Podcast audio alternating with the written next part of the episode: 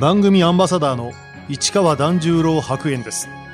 このコーナーは毎回一人の障害者アスリートチャレンジドアスリートおよび障害者アスリートを支える方にスポットを当てスポーツに対する取り組み苦労喜びなどを伺います。視覚障害者柔道半外静香です。半外静香選手。1988年福島県いわき市出身トヨタループス所属。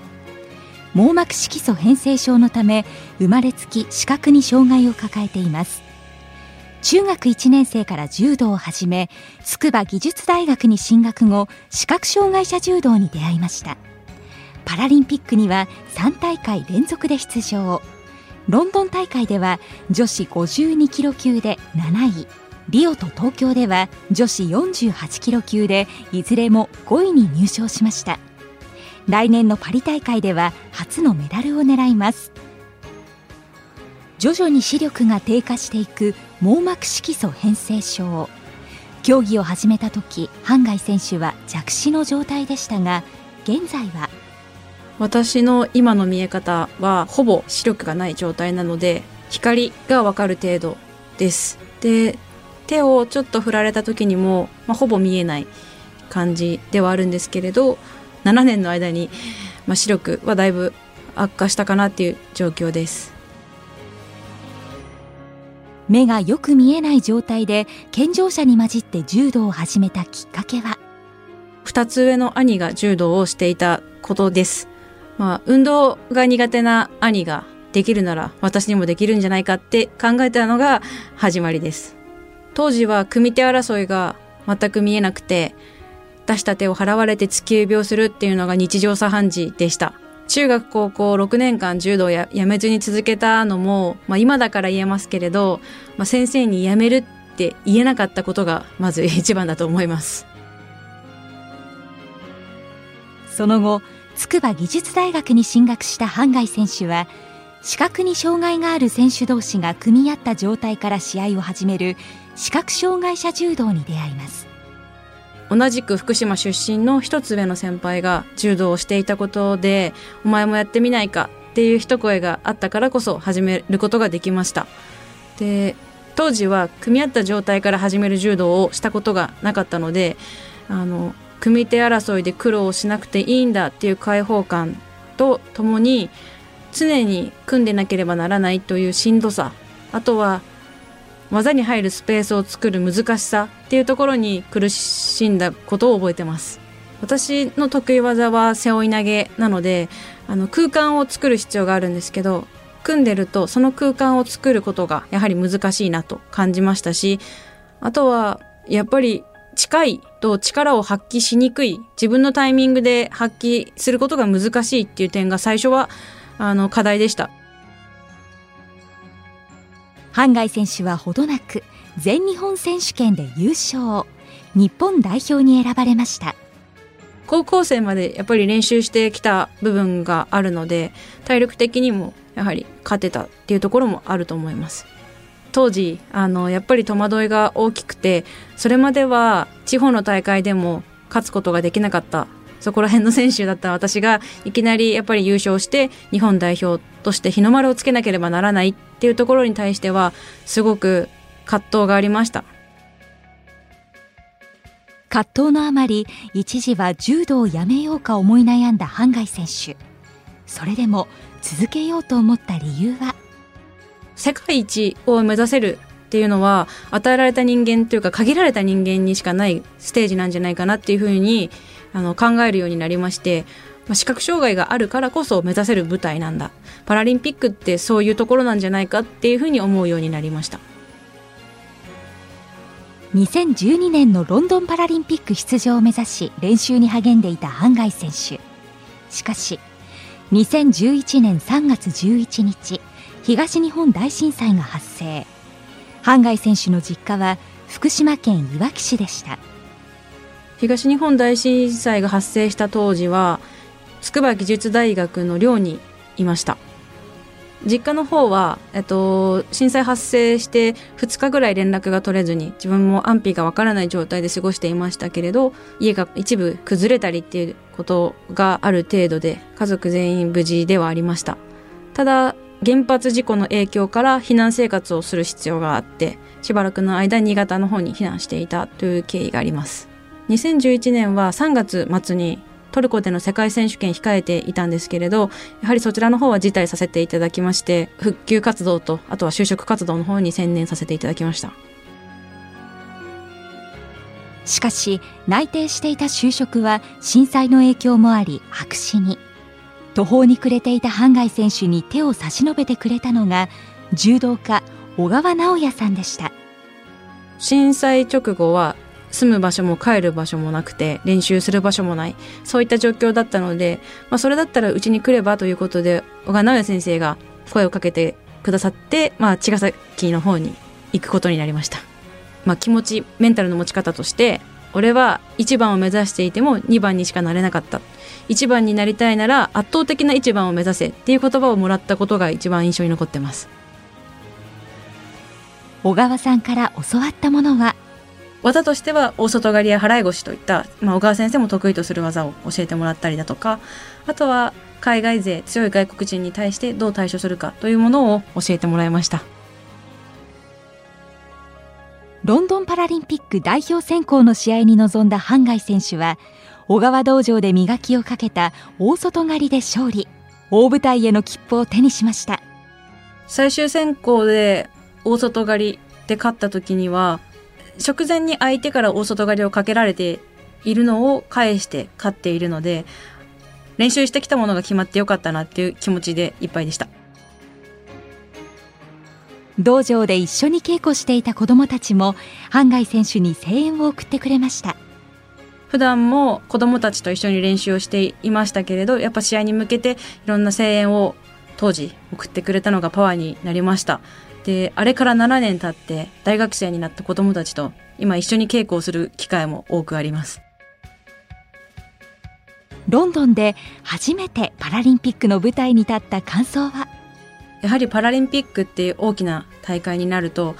応援の数だったり観客の人の数そしてサポートしてくれる数大会会場の規模全てがこれまでの大会と異なる大きなものでした。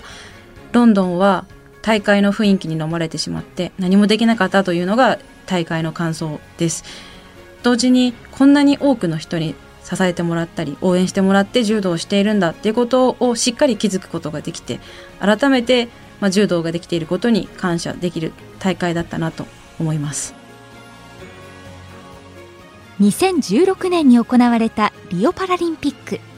半外選手はロンドン大会の52キロ級から階級を下げ48キロ級で出場を目指すことになりました。階級を選ぶときに一番考えていることとしてはやはり力の強い外国人に勝つにはどうしたらよいのかっていうことを考えています。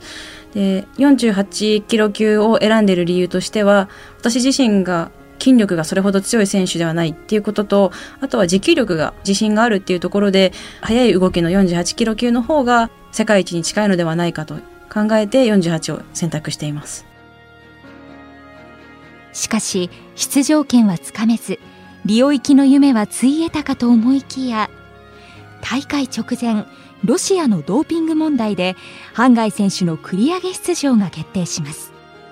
ロシアのドーピング問題で繰り上げ出場が決まったのがリオ開催の2週間前。で1週間で準備して1週間で現地に入って試合を迎えているわけなんですけどやはり48キロ級に体重を減らすっていう期間にはとて短かったんですけどたまたま50キロぐらいまで落ちていたっていうのもあって、まあ、リオには万全な状態で迎えたっていう状態です。皆さんにあのリオは出れなかったはずなのに出れて気持ちを作るの大変だったでしょうってよく声をかけられたんですけど私としては逆でもともと出れなかったんだからやれることをやればいいじゃんっていう、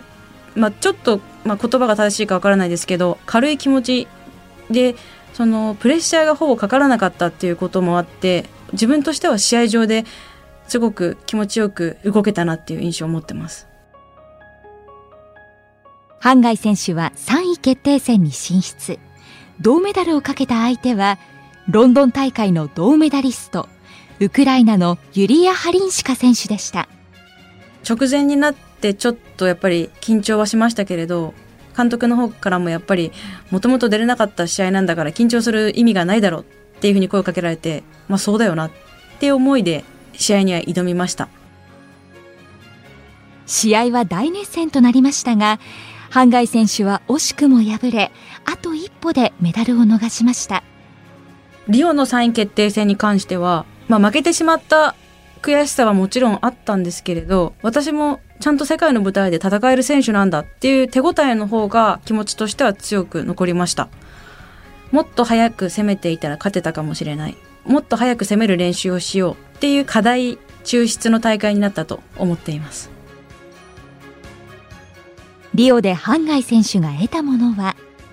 リオパラリンピックに出場して一番思ったことの一つに、まあ、試合場に立てること練習できること何一つ当たり前であることはないっていうことを実感することができました、まあ、実際ドーピング問題で出れるはずのない大会に出させてもらって3位決定戦であ負けてしまったものの、まあ、自信となる大会内容だったっていうことも踏まえて柔道ができることみんなに応援してもらえること全部ありがたいんだなと思いました。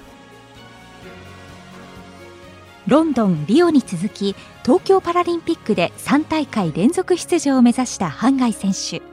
しかし目の病気がさらに進み弱視からほぼ見えない状態に悪化してしまいました。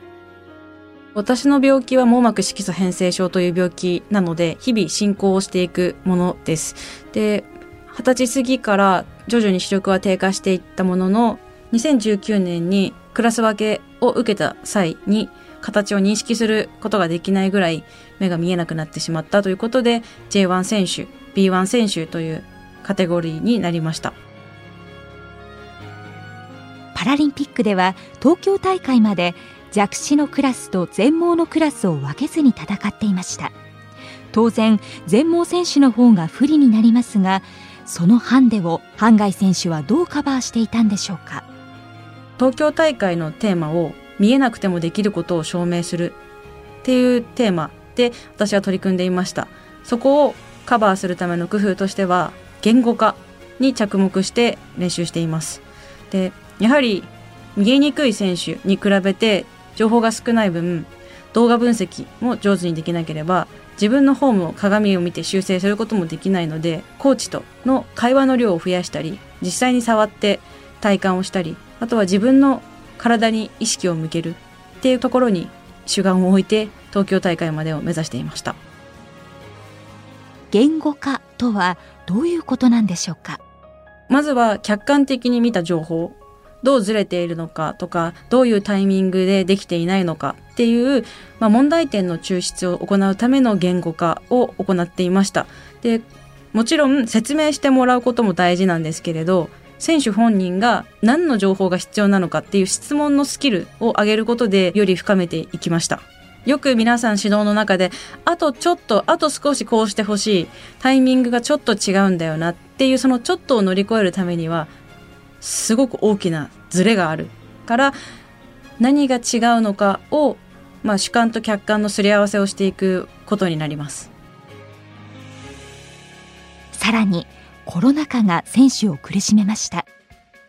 コロナ禍では練習の量が制限されてしまって実際に組み合うことは数ヶ月間できませんでした。その間にできることは何かを考えた結果やはりこのリセットして自分の体に意識を向ける時間にしました。そしてハンガイ選手は女子48キロ級代表として内定を勝ち取り3度目の東京パラリンピック出場を果たしました。リオに続き3位決定戦に駒を進めたハンガイ選手。しかしリオで戦ったウクライナのユリア・ハリンシカ選手に再び敗れまたしてもメダルを逃してしまいます。東京大会での目標は金メダルを掲げていました。で見えない選手が見えにくい選手に勝つ。これが私の当時の一番の目標でした。しかしその目標はやはり叶えることができなかったんですけれど試合内容としては見えにくい選手に対してできることを全部やったっていう満足感、達成感です。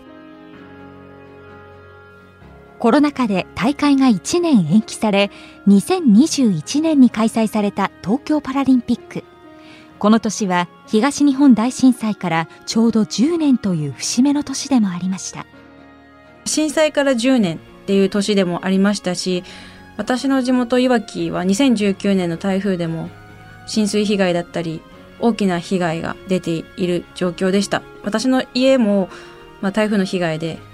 1.5メートル浸水して大変な思いをしているわけなんですけれど、やはり地元の皆さんはそういう辛い時でもスポーツの力でみんな頑張ってるんだから頑張るよっていうことを声をかけてくださる方が多かったので、まあ、そういった意味でも台風から2年っていうタイミングだったのと、まあ、地震から10年っていうタイミングだったっていうのがあって、みんなが元気になってくれれば、みんなが少しでも笑ってくれればっていう思いで大会には挑んでます。パラリンピックの視覚障害者柔道はパリ大会からシステムが変更。これまで一緒だった全盲クラスの選手と弱視クラスの選手が分かれます。今度のテーマは何が何でも勝つです。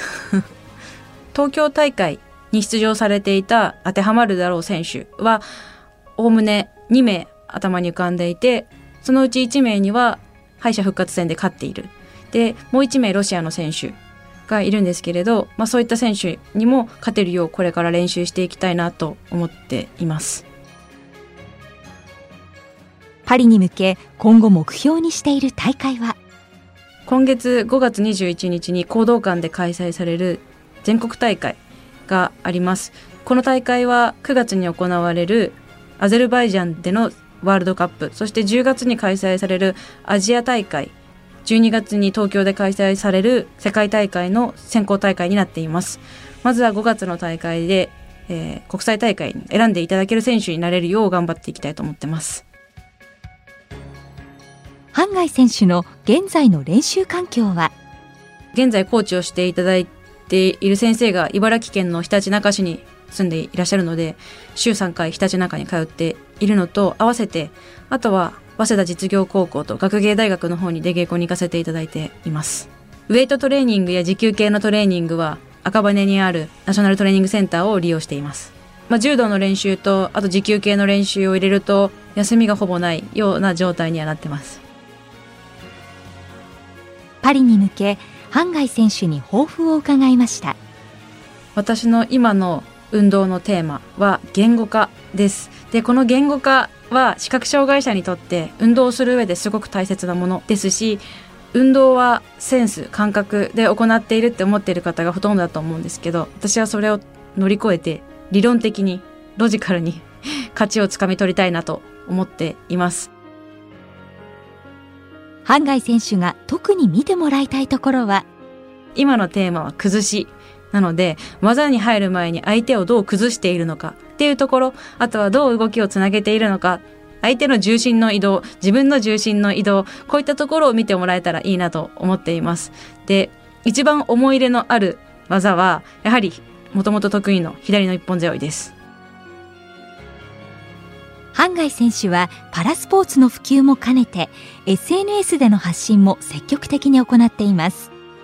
SNS は Facebook、アメブロ等やっています。で、その中で、まあ、普段自分が気づいたこと、運動の中でどういう工夫をしていけばいいのかなっていうところを配信しています。最近挙げたのだと、まあ、25メートルプールを、まあ、見えない中でまっすぐ泳ぎたいっていう内容だったり、あの首の位置がどこが正しいんだろうっていう内容のものを配信しています。見えている人たちはやっぱりこう見えているからできるんだよねっていうところに気づくみたいですし逆に見えない人たちからすればそういう工夫の仕方があるのかっていうところであのお話をされることがあります。柔道理論をもっと本格的に学んでみたいと思うことは？はい。私どんどん学びたいです。あのやはりこうスポーツ選手と話すことが多いんですけれど毎日が発見の連続ですしあとは運動学とか物理学をもっと知っていれば深掘りできるんだろうなって思うところも多くて私の運動のテーマ3点の法則って自分で作ってるものは、まあ、言ってしまえばテコの原理の話なのでもっとその運動力学だったりっていうものを学べたら楽しいなとは思ってます。3点の法則とは？柔道をする中で防御の姿勢も攻撃の姿勢も固定の点と支えの点とあと実際に動かす点がない限り固定も発揮も両方できないから多くの指導者は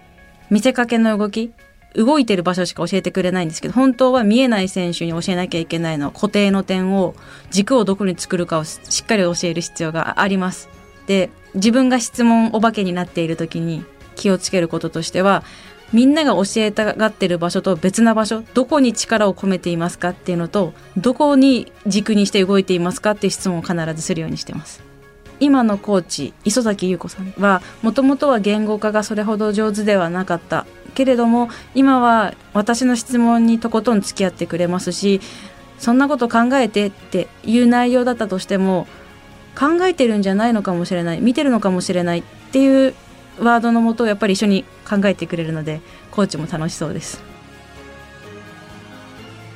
視覚障害者柔道以外のパラスポーツにも積極的に挑戦している半外選手。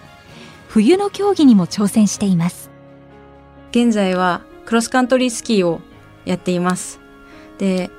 視覚障害なのでガイドスキーヤーと一緒に滑っているわけなんですけれど23メートル手前をスピーカーを背負ったガイドの子が走ってくれてるので右だよ左だよっていう声を頼りにそのガイドを追っかけて滑るっていうのがこの黒缶の工夫の仕方です。東京大会以降冬場が雪上練習で夏の間はローラースキーと言われるもので練習をしています。将来二刀流で冬季パラリンピックも目指す可能性は？クロスカントリースキーは始めてまだ間もなくて形にはなってないんですけど、まあ、長く細く続けていってその先にまたパラリンピックがこう見えてきたらいいなと思ってます。半外選手は練習の前によく聴く曲があります。キャリーパミュパミュさんの「君に100%」という曲です。特に元気になりたい時テンポの速いトレーニングをする時によく聞くようにしているんですけどなんか歌を聴いているだけでなんか元気になるなと思っています。視覚障害者柔道以外のパラスポーツにも積極的に挑戦している半外選手。クロスカントリースキーへの挑戦は柔道にどんな効果があるんでしょうか？最初は、まあ、クロスカントリースキーがやりたくて始めたんですけれど今となっては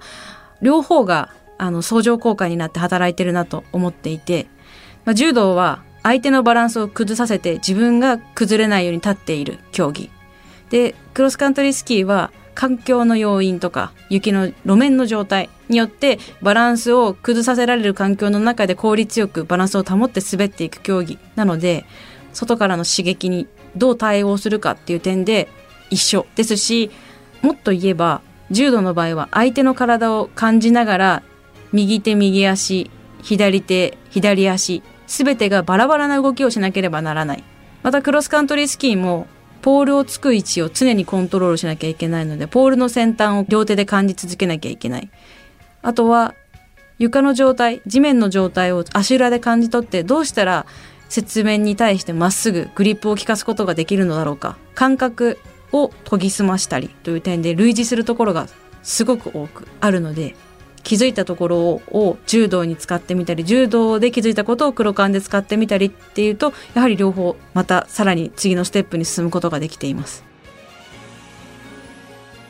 半外選手にアスリートとしてこれからの目標を伺いました。柔道を続けて20年なんですけど見えにくい選手から見えない選手になっていく中で見えない見えにくい選手がスポーツをすることの大変さを痛感してきました。だからこそその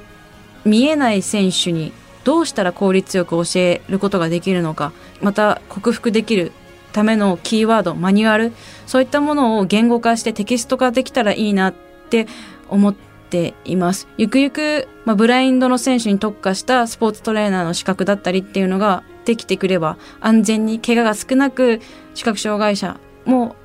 気持ちよく体を動かせる時代が来るんじゃないかなと思っていてゆくゆくはそんな環境づくりができたらいいなと思ってます。半外選手にとって視覚障害者柔道の魅力とは？視覚障害者柔道の最大の魅力は最後の最後まで展開がわからないというところに尽きると思っています。